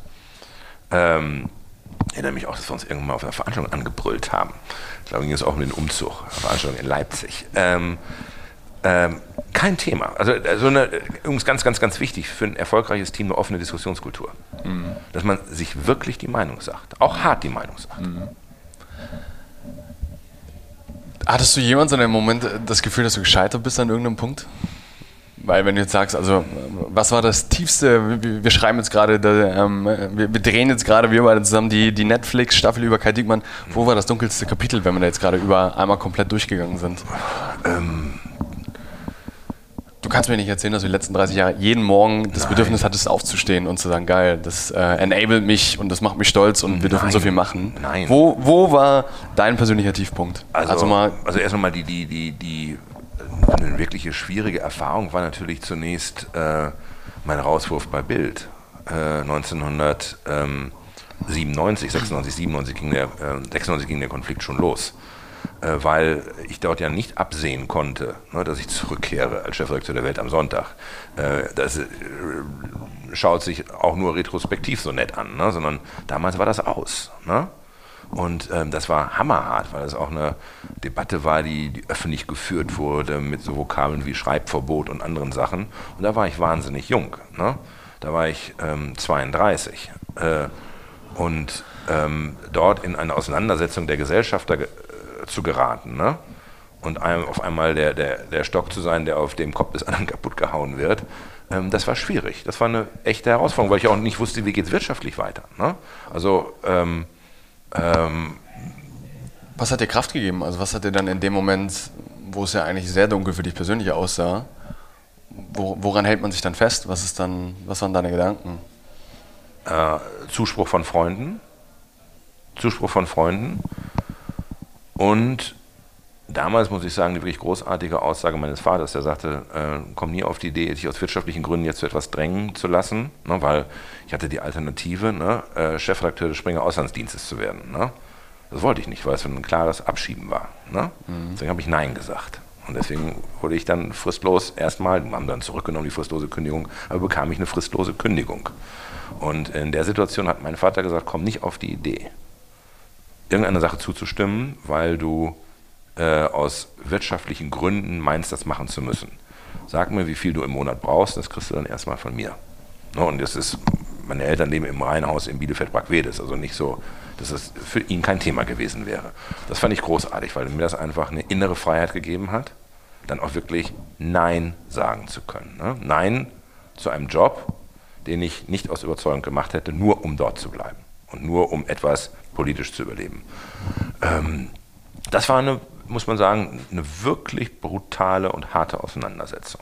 Hat das langfristig was mit dir gemacht? Also ja. ich nenne es jetzt mal Trauma. Nein, es hat mich ein Stück weit befreit, weil es eben auch gezeigt hat, dass so ein Lebenslauf, der muss nicht glatt sein. Ne? Und es hat dazu geführt, dass ich äh, ähm, künftig nie wieder ein Leihhandy hatte und immer ein eigenes Auto. Ne? Weil ich werde nie den Moment vergessen, wo ich dann vor jemandem stand und der sagte, Ihr Diensthandy, Ihren Ausweis und die Schlüssel vom Auto. So, und von da an wusste ich, das passiert dir nie wieder, dass dir jemand dein Handy abnimmt. Und äh, das war eine gute Erfahrung. Das war auch eine tolle Erfahrung zu sehen, wie sich das Team verhalten hat. Das war großartig. Also, als dann mein Rauswurf verkündet wurde, und dann gab es die berühmte Schlagzeilenkonferenz bei Bild. Und alle hatten mitbekommen, ne, der ist hin. Mhm. Und dann wird immer abgefragt. Dann fragt der Chefredakteur die einzelnen Außenredaktionen ab nach ihrem Schlagzeilenvorschlag für morgen. Und dann hat jede einzelne Außenredaktion gesagt, heute keine Schlagzeile. Und das habe ich dann, ich war ja schon nicht mehr bei Bild. Ne, dann Aber das war der Zuspruch dann. Dann quasi. riefen die mich an und mhm. sagten, ähm, äh, einmal, Achtung. Die Mannschaft steht hinter dir. Ja, ja, es war großartig. Und dann hat sich ja auch der äh, Chefredakteur mit mir solidarisch erklärt, was großartig war. Äh, dann bin ich erstmal ganz weit weggegangen nach Mittelamerika, äh, war dort fünf Monate. Und dann kam eben der erlösende Anruf, wir haben den Vorstandsvorsitzenden rausgeschmissen. Mhm der das, diese Auseinandersetzung mit mir führte. Dann ist, ist dann vielleicht dein damaliges Key Takeaway, würde ich jetzt mal mutmaßen, vielleicht auch ähm, der, der innerliche Drang dann immer nach Unabhängigkeit. Also zu sagen, du willst nie wieder wirtschaftlich in irgendeiner Abhängigkeit sein. Du hast es jetzt als Diensthandy und sowas, aber das sind ja vielleicht häufig Sachen, die so hängen bleiben, wo man sagt, das ist so eine Erfahrung. Das war ja wahrscheinlich eine Demütigung auch in, im Stück weit für dich. Ähm, ja, natürlich. Vor allen Dingen, es war aus meiner Perspektive so ungeheuer unfair. ungerecht und unfair. Ne? Also Ähm, das war, da habe ich Dinge erlebt, die, ähm, die möchtest du nicht erleben. Ne? Also da saß tatsächlich ein Vorstandsvorsitzender vor mir und hatte sich meine Telefontabellen ausdrucken lassen und wollte dann wissen, warum ich mit dem so häufig telefoniert habe. Mhm. Mal abgesehen davon, dass es wahrscheinlich nicht zulässig ist. Ne? Mhm. Aber das war, und dann wurde ich morgens um 7.30 Uhr einbestellt zum Vorstandsvorsitzenden und, so, und so weiter. Das war schon ähm, echt Schikane, aber äh, dass ich das überlebt habe, ähm, ähm, das fand ich spannend. Und dass ich viel Zuspruch bekommen habe. Damals war äh, Matthias Döpfner, der heute Vorstandsvorsitzende ist bei Springer, war Chefredakteur der Mopo. Ne? Und der hat mich fast jeden Tag angerufen und gesagt, hey, wie geht's dir? Alles okay? Äh, äh, was kann ich tun? Wie kann ich unterstützen? Wie kann ich dir helfen? Ja, sehr starkes Gefühl, sehr viel Energie. Ja, und das hat, das hat geholfen. Ist das nochmal wieder passiert? Also gab es nochmal so einen, so, einen, so einen tiefen Punkt? So, es gibt bei Bild, äh, äh, gibt es immer, Bild ist eigentlich eine Dauerkrise, ne? weil du diese hohe Sichtbarkeit hast, ähm, weil du nicht mehr Fehler machst als andere, aber die Fehler sichtbarer sind, äh, weil du natürlich zuspitzt bestimmte Dinge und äh, die Zeitung in ihrem Wesenskern ja polarisieren und provozieren soll. Ne? Und deswegen kommst du natürlich dort immer wieder in Auseinandersetzungen. Denk mal ähm, meine Auseinandersetzung ähm, 2002 mit der SPD und Gerhard Schröder, ne? also der Interviewboykott, der offene Brief der Kanzlergattin an meine Verlegerin und so weiter. Ne? Das sind auch Dinge gewesen, wo ich dann nicht nur ruhig geschlafen habe und gesagt habe, geht alles vorbei, ne? sondern das, das zielte schon darauf ab, mich dort wegzubekommen. Denk mal bitte meine Auseinandersetzung äh, mit dem damaligen Bundespräsidenten. Da war ja auch nicht absehbar, wie es ausgeht. Da gab es genügend, ähm, die Döpfner auch gesagt haben, Achtung, Achtung, das geht für Türkei ganz böse aus. Wie, wie, wie, nimmst du das? Also hast du dich häufig oder fühlst du dich häufig unverstanden? Also immer so Selbstbild, Fremdbild?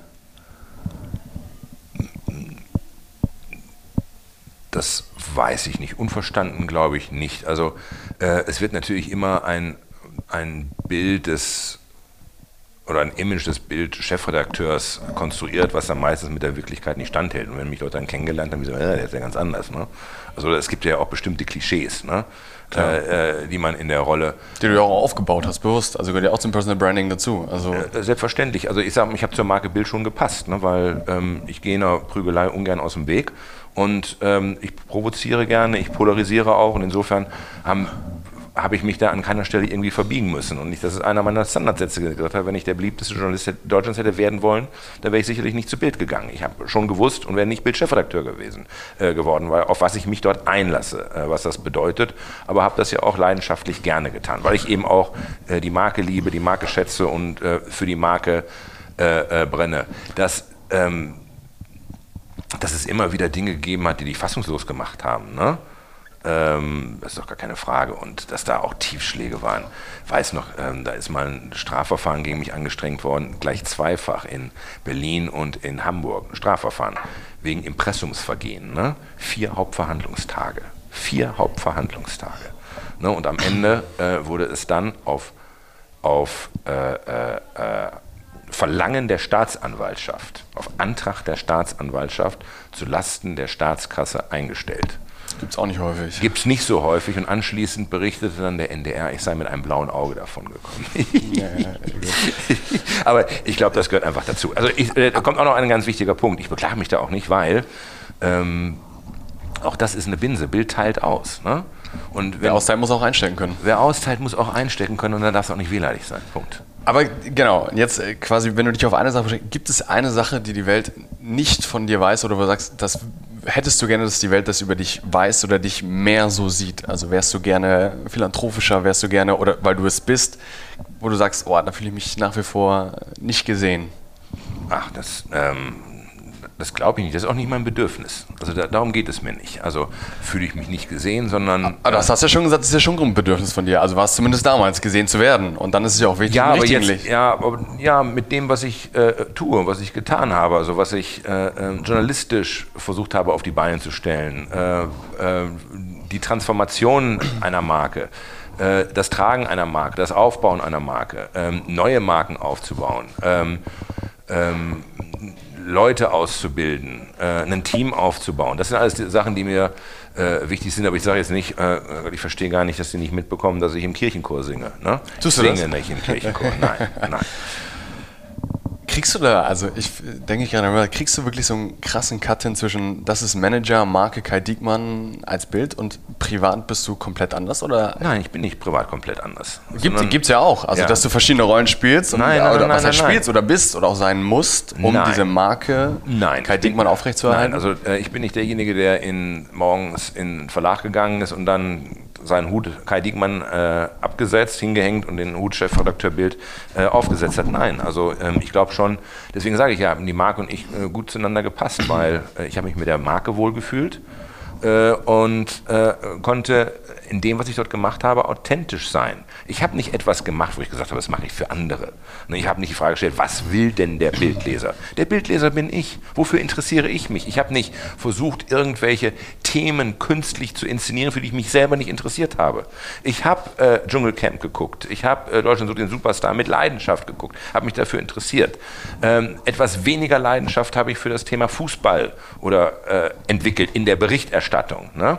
Und das war auch ein Dauergag in unserer Redaktion, dass es der Sportredaktion immer völlig egal ist, wer unter ihnen äh, Chefredakteur ist. Ähm, auch dort habe ich mich nicht verstellt und beh etwas behauptet, was ich nicht hatte.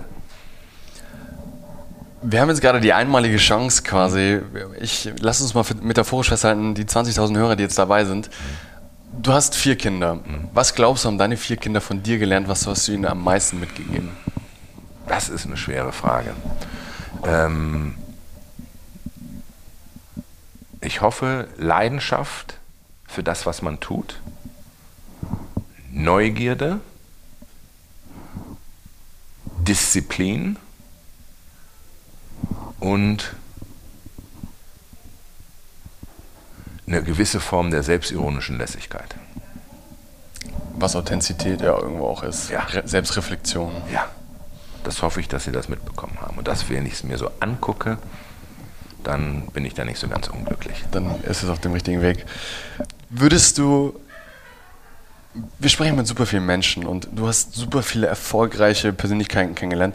Würdest du sagen, dass diese vier Eigenschaften, die du gerade aufgezeigt hast, es ist immer so schwierig, es, es gibt nicht so eine Allgemeinformel, aber glaubst du, dass all diese Menschen dies als Grundstein immer mitgebracht haben oder mitbringen? Oder glaubst du, es gibt eine Formel, um erfolgreich zu sein?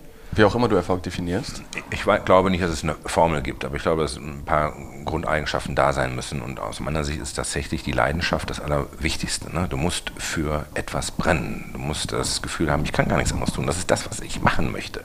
Das ist das, was ich bin, wo ich mich äh, übersetzen möchte. Ähm, natürlich gehört Disziplin dazu.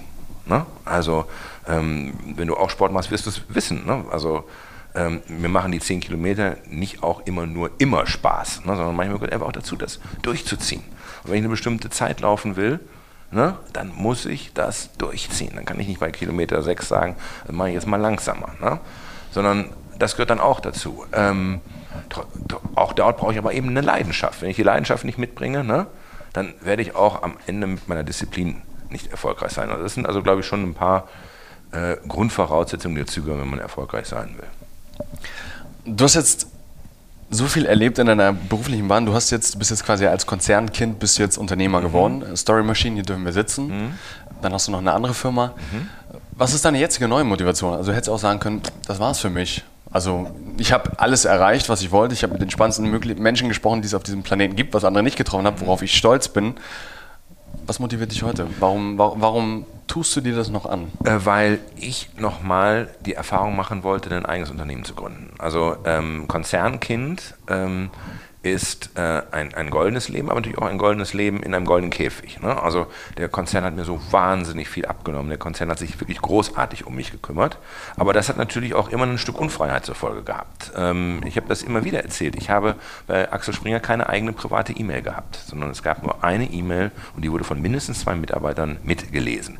Äh, die wussten von morgens, es ist toll, wenn du einen Chauffeur hast. Ne? Bedeutet aber eben auch, äh, dass du ab 7.30 Uhr unter Kontrolle bist. Ne? Und das dann auch bis abends spät. Äh, es wusste immer jemand, wo ich bin und äh, häufig bin ich äh, ab mittags meinem eigenen Tag hinterhergelaufen, ne? weil die Termine so gestapelt wurden.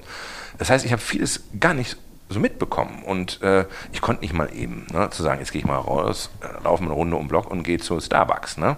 Und jetzt das Gefühl zu haben, dass ich morgen selber entscheide, wann mache ich den Termin und laufe ich morgen früh noch und äh, fahre dann vielleicht erst um 11 Uhr hier äh, in die Gartenstraße und gucke mir bestimmte Dinge an. Also diese Freiheit nochmal zu haben, ähm, Dinge auch ein Stück weit unbeobachtet äh, zu machen, ähm, diese Verantwortung zu haben, zu sehen, wie sich jetzt hier ein, Kosmos bildet, wo sich Leute auf mich so verlassen, wie ich mich früher auf Springer verlassen habe. Also das ist hier ist das deine Motivation? Weil das eine ist ja Freiheit, die hättest du auch ohne diese Firma haben können. Also das, ja, ne? aber äh, etwas aufzubauen und zu gucken, ob man mit einer Geschäftsidee erfolgreich ist und damit für andere auch etwas kreieren kann. hinzustellen. Mhm. Ähm, das, das macht Spaß. Mhm. Würdest du den Weg genauso wiederum machen oder würdest du andersrum machen, sagst erst Konzern und dann gründen oder erst gründen und dann Konzern oder schließt sich das vielleicht aus? Ähm, das, also ähm,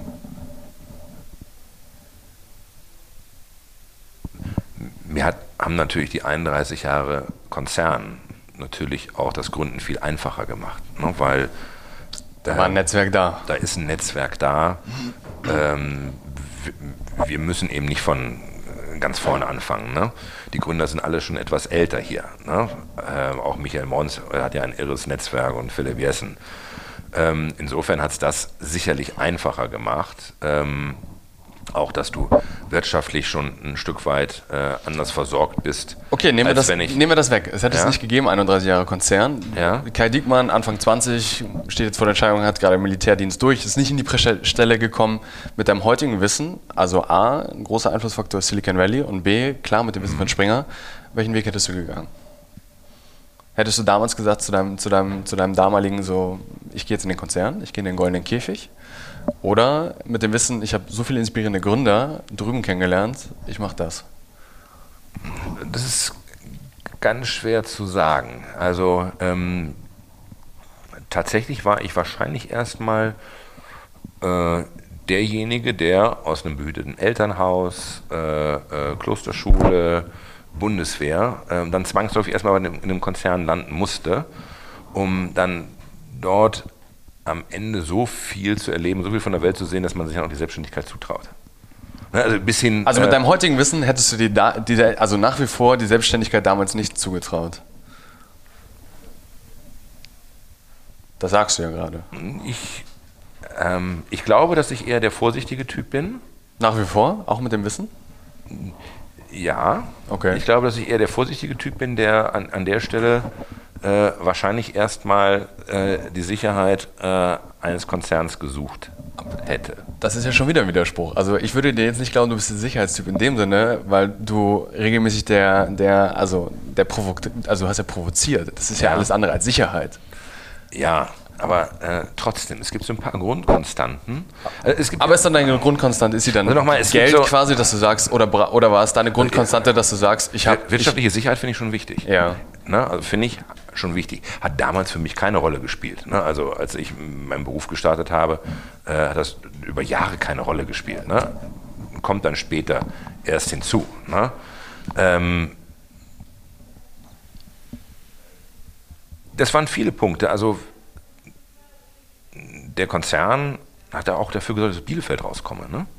Also auch das hätte, ist ja nicht. Kai hätte, hätte das Gründen auch. Also du, wir sind jetzt bei deinen neuen Anfang 20er. Du hättest auch damals sagen können, ich gehe nach Berlin zum Gründen, weil ich weiß, hey, das und das und das. Ja, aber ich habe ich hab das ja vorhin schon mal gesagt, ich habe an bestimmten Weggabelungen, habe ich immer jemanden gebraucht, der mich geschubst hat. Ne? Also, so, jetzt geh. Ne? Jetzt mach das, jetzt mach das. Und äh, ähm, das war natürlich durch die Bundeswehr so gegeben. Deswegen die, gleich nach dem Abitur weg, raus, Münster. Ne?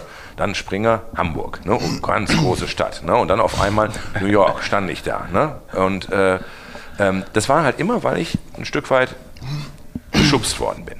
Und dann äh, ähm, entsprechend auf diesen Bühnen dann sozialisiert worden bin. Und das macht mir dann heute eben das, das Gründen oder das irgendwo sein einfacher. einfacher ne? Und dorthin zu gehen und dorthin zu gehen ist halt ähm, äh, ist immer abgesichert gewesen durch einen großen Konzern. Anderes Gedankenspiel. Wir beide, ich lerne dich kennen. Mhm. Ich sage, Kai, du hast so viel Wissen, lass uns zusammen ein Unternehmen gründen. Ja. Was würdest du mir vorschlagen? Würdest du sagen so, hey, okay, wir passen irgendwie menschlich zusammen, wir sagen, wir können irgendwie harmonieren, ich bringe irgendwie eine mhm. Komponente, die ich bin der super Techie, du bist der super Marketing-Guy. Mhm. Wo würdest du jetzt sagen, wo sollten wir reingehen? Was, was sind spannende Themen, die du dir anschaust? Du bist ein Content-Guy, du machst jetzt hier Content, aber ich hätte jetzt gedacht, du hast im, im Valley geht es alles andere irgendwie um Content, sondern AI, Blockchain, also you name it. Das ist natürlich, die Wellen kommen, die Wellen gehen. Ne? Aber äh, wir beide gründen jetzt ein Unternehmen. Da würdest du sagen, Henny, komm, wir konzentrieren uns jetzt auf Thema. Ähm, würde ich immer gucken, ob ich irgendwas im Datenbereich machen kann. Okay, ja, machen wir beide Daten. Äh, bitte? Machen wir beide Daten, okay. Ja, weil ähm, Geschäftsmodelle, die nicht entsprechend skalieren, sind dann auf Dauer auch äh, nicht sehr ertragsstark. Das ist ja hier eine große Herausforderung bei, Machine. Hier geht es ganz viel um Content, aber wir suchen andere Wege, wie wir die Content-Erstellung, das Content ausspielen, das ist äh, skalieren. Nein, dass wir auch das skalieren können in unserem Workflow, wie mhm. wir äh, effizienter werden, damit ich nicht am Ende einfach nur eine Agentur bin ne, und die mit mhm. jedem Kunden wächst, aber äh, äh das dann äh, durch die äh, wir da keinen Skaleneffekt haben. Deswegen heute, wenn du Content mit, äh, äh, mit Technology matcht. Also Content standardisieren durch Technology. Ich weiß nicht, ob es standardisieren ist, auch um das Erkennen, um das Vorschlagen, was ist der richtige Content für wen. Intelligente Systeme zu nutzen. Ähm, äh, Systeme, die in der Lage sind, bestimmte Dinge zu crawlen und daraus Erkenntnisse zu liefern, was jetzt funktionieren könnte. Ähm, da gibt es schon Modelle. Deswegen, und das, das, ist ja das, was ich insgesamt spannend finde an der digitalen Welt, die Möglichkeit, viele Dinge skalieren zu können. Ähm, Daten sind deshalb so spannend, weil Daten uns in die Lage versetzen, ähm, Kunden ganz anders zu bedienen, ähm, den Kunden anders zu verstehen, Dienstleistungen kreieren zu können, äh, von denen wir gar nicht wissen, dass sie nachgefragt werden, ähm, Dienstleistungen anbieten zu können, von denen wir wissen, nach dem besteht eine hohe Nachfrage. Äh, bestehende Geschäftsmodelle ähm, äh, möglicherweise auch beenden zu können. Ich sage mal, das, das, Große, was mich immer beschäftigt, was ich total spannend finde, ist das Thema Versicherung. Ne? Also was ist Versicherung? Einer der ältesten. Äh, ja, und funktioniert nach wie vor. Warum? Weil es etwas macht, ne? einem der Urängste der Menschen begegnet, nämlich Risiko abzusichern, ne? uns vor den Folgen eines Schadensfalls, der antritt, abzusichern. Was ist denn und Risiko ist etwas, was wir nicht, äh, bisher nicht äh, quantifizieren konnten. Ne? Wir konnten es nicht vorhersagen. Also haben wir Risiko sozusagen sozialisiert, indem wir es auf viele Schultern verteilen und damit Risiko erträglich machen. Was ist denn, wenn ich Risiko quantifizieren kann, wenn ich Risiko vorhersagen kann? Wenn ich äh, äh aus den Daten eines Autos äh, bis zur dritten Stelle hinter dem Komma vorhersagen kann, wie hoch die Wahrscheinlichkeit ist, dass dieses Fahrzeug in einen Unfall verwickelt wird oder nicht. Ähm, daraus Leistungen und Geschäftsmodelle zu entwickeln, finde ich mega spannend. Also zu begreifen, dass wir, dass, dass wir einen anderen Umgang mit Daten künftig pflegen müssen, dass wir begreifen müssen, dass Daten ein Schatz ist, den wir heben müssen. Dann sind wir beide ja der Sache schon näher. Also wir beide gründen jetzt einen, einen Data Analytics Recommendation ähm, Startup im Bereich für Versicherung. Hm, ich, ich, ich, weiß nicht, was es ist. Äh, Data Analytics für Versicherung oder äh, ähm, künftig ganz andere Vorhersagen machen zu können, jemandem passgenau sagen zu können, was für dich passt, was für dich richtig ist, von Immobilien bis, also ich glaube, dass... Ähm, bis, zum, bis zum Sport, bis Ernährung ist ja alles möglich. Ja, also doch mal, guck mal, wenn wir immer, ähm, äh, das ist ja, finde ich ja faszinierend. Äh, wie habe ich meine Frau kennengelernt? Natürlich am Arbeitsplatz. Ne? Äh, die Wahrscheinlichkeit, ne, dass da draußen, auch für dich, ne, du lernst im Zweifelsfall auch, wir lernen immer noch Menschen im analogen Zusammenhang kennen. Ne? Warum ist Tinder so ein Riesenerfolg? Weil natürlich die Wahrscheinlichkeit, dass da draußen, ne, die du niemals treffen wirst, 5000 ne, Menschen rumlaufen, die perfekt zu dich passen, besser als jeder, den du analog kennenlernst, ist ja statistisch wahrscheinlich eine Binse. Ne?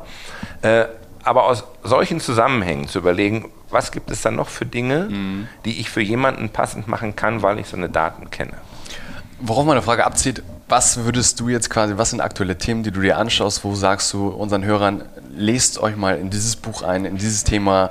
Da glaubst du mit deinem ganzen Netzwerk, mit den Menschen, mit denen du dich unter, unterhältst, da liegt die Zukunft irgendwie drin. Digitalisierung ist so ein riesen Buzzword, Ja. ähm, das ist so nichts aussagend. Ja. Aber ach, so ein Buchtipp, Harari, was, was sagst du, sollen wir lesen? Ach, äh, äh, Harari würde ich alles lesen. Äh, den finde ich wirklich großartig, weil er diesen wunderbaren äh, Helikopterblick auf Dinge hat. Ne? Also was uns ja schwerfällt, also das ist selber die ganzen Buzzwords, ne? deswegen auch äh, AI, auch alles nur Buzz. Ne? Aber äh, Harari, ähm, den ich das Vergnügen hatte, auch schon moderieren äh, und interviewen zu dürfen, äh, ist in seinen Büchern, muss ja nicht immer zustimmen, deshalb so faszinierend, weil er diesen Blick von oben auf die Dinge hat. Ähm, ich finde als äh, Autoren äh, Peter Thiel auch faszinierend, ne? weil es geht mir immer darum, diesen Helikopterblick zu verstehen. Was passiert da eigentlich an tektonischer Veränderung? Was ist das grundsätzlich andere, was gerade passiert? Weil wenn ich dieses Grundsätzliche verstehe, dann gucke ich auch schnell mit einem ganz anderen Blick auf viele Geschäftsmodelle und verstehe, warum die zu Ende sind und muss nicht darauf warten, dass ich es am eigenen Leib erfahre. Ne? Also wenn du den äh, Leuten, äh, gerade meiner Generation, ne, äh, die ja auf bestimmten äh, Medien aufgewachsen sind, ne? äh, erklärst, warum Zeitung oder gedrucktes Papier relativ wenig Zukunft hat, guckst du immer in ungläubige Gesichter, weil seit Jahrzehnten lesen die Zeitungen und dieses Zeitungshabit geht in Fleisch und Blut über. Und wenn du dann aber fragst, ja, haben sie Kinder und äh, habt ihr zu Hause Netflix und Apple TV, wie viel CCF schaut ihr denn noch? Ne? Dann hast du die Erkenntnis relativ schnell. Was ich sagen will, wenn man bestimmte Grundthemen versteht, was die Digitalisierung mit uns macht, was Digitalisierung ist, ne? sondern ist ja nicht einfach, ein geht es nicht um Technologietransfer, das ist kein IT-Thema, sondern es ist das erste Mal in der Menschheitsgeschichte, dass wir Zeit und Raum überwinden. Zeit und Raum hat es nie gegeben. Ne? Also äh, die, am Ende ist die, die Digitalisierung mehr als alles, was industrielle Revolution und Erfindung Dampfmaschinen zusammen gemacht hat. Äh, wir betreten eine neue Dimension. Und wir wissen noch gar nicht, wie wir uns in dieser Dimension bewegen müssen. Ne? Ich fand das völlig ungerecht, als alle über Angela Merkel gelacht haben, als sie von Neuland gesprochen hat. Ne? Diese digitale Welt ist Neuland für uns. Und wir sind gerade erst am dabei. Anfang. Das- Ganz erst ja, am Anfang. Und ja. wir wissen nicht, was am Ende bei rauskommt. Aber wenn ich das einmal verstanden habe, dann gucke ich auf viele Geschäftsmodelle und verstehe sie anders und neu. Und verstehst du, wir, immer noch, also wir sind ja auch gerade in unserem Wirtschaftsleben viele Unternehmen damit beschäftigt, wie verkaufe ich dem Kunden am besten eine Dienstleistung, hab Vertrieb. Aber dieses andere Denken, was willst du? Also hinzugehen zu sagen, was will ich eigentlich? Ich löse ein Problem. Und du glaubst, um diesen Trend quasi zu verstehen, Harari, Peter Thiel, Helikopterperspektive, wie informierst du dich gerade? Also ich will, wie kriege ich quasi dein Wissen mit? Ist Twitter dein Kanal? Sagst du, jeder muss irgendwie auf Twitter sein? Liest du Also, jeden Tag Gründerszene? Ein ähm, paar, äh, paar konkrete Sachen. Ja, also ähm, ich habe äh, zunächst einmal äh, äh, drei Newsletter, die ich abonniert habe. Startup Insider wahrscheinlich. Nein, äh, das ist das Hauptstadtbriefing von Gabor Steingart. Äh, das, das Hauptstadtbriefing, Ja. ne, also abonniert. Ähm, das ist der Newsletter der New York Times und das ist Medium. Und äh, Medium ist auch ganz hervorragend, weil Medium ja auch guckt, was ich suche und äh, mir in einer Tiefe äh, äh, Inhalte vermittelt, wie ich sie ja selbstständig niemals auffinden würde oder niemals auch mir äh, äh, zugänglich wären. Das sind äh, zum Beispiel drei Newsletter. Allein das Tech Briefing äh, der New York Times ist einfach fantastisch. Ähm, dann äh, habe ich natürlich bin ich auf Twitter unterwegs, also nicht nur selber, sondern habe eine Leseliste dort, die schon dafür sorgt, dass ich relativ viele Tech-Trends dann schon äh, mitbekomme. Da gibt es halt den einen oder anderen Benedict Evans oder andere, die ich dann auch regelmäßig äh, äh, lese. Okay. Spannend. Wir bewegen uns langsam leider Richtung Ende. Ich glaube, wir könnten noch viel tiefer in ganz viele Themen reingehen. Ich hätte jetzt noch mal eine, eine, eine Gegenfrage quasi. Du führst wöchentlich, täglich irgendwelche Interviews. Gibt es eine Frage, die dir nie gestellt wird?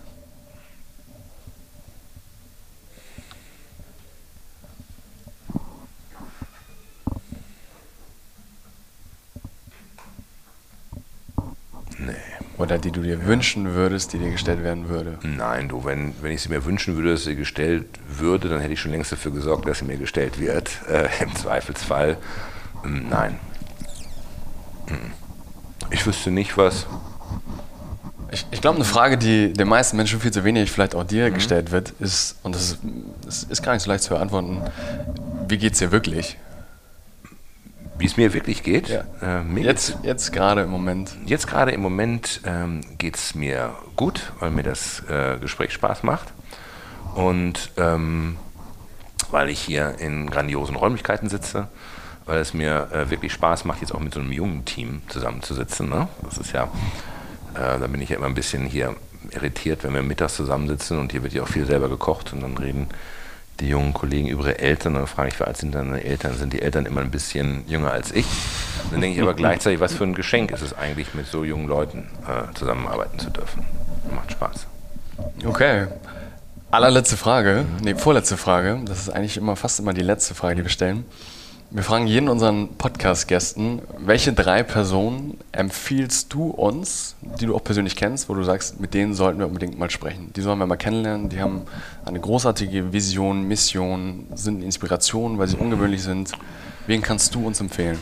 Äh, äh, tatsächlich, und ich hoffe, es klingt jetzt nicht nach Schleimerei, Matthias Döpfner. Mhm. Ähm, Matthias hat äh, das ganze Thema Digitalisierung wahnsinnig früh erkannt und auch begriffen, was auf unsere Branche zukommt. Und ähm, ich finde, äh, das Haus wetterfest gemacht und dafür gesorgt, dass sich die Marken auch rechtzeitig äh, neu erfinden. Dann finde ich äh, den äh, Chef des äh, Hasso-Plattner-Institutes in Potsdam, Professor Meinl, ist ein großartiger Erklärer der digitalen Welt. Wirklich großartig. Ähm, kann auch den Podcast des HPIs äh, wirklich nur empfehlen. Ähm, und, lass mich überlegen. Äh, Eine Frau. Ja, das, du, das ist jetzt äh, ganz.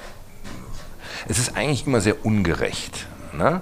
Ähm, sehr ungerecht aus der Vielzahl der Menschen, drei benennen zu müssen, von denen man sagt, die müssen wir unbedingt kennenlernen. Es gibt ganz, ganz, ganz viele. Absolut. Na, wenn ich, Absolut. Äh, aber wer hat dich nachhaltig beeindruckt? Also natürlich ganz viele, aber wo glaubst du jetzt durch unser Gespräch, durch unsere Hörer, wo glaubst du, diese Person hat den größtmöglichen Fit?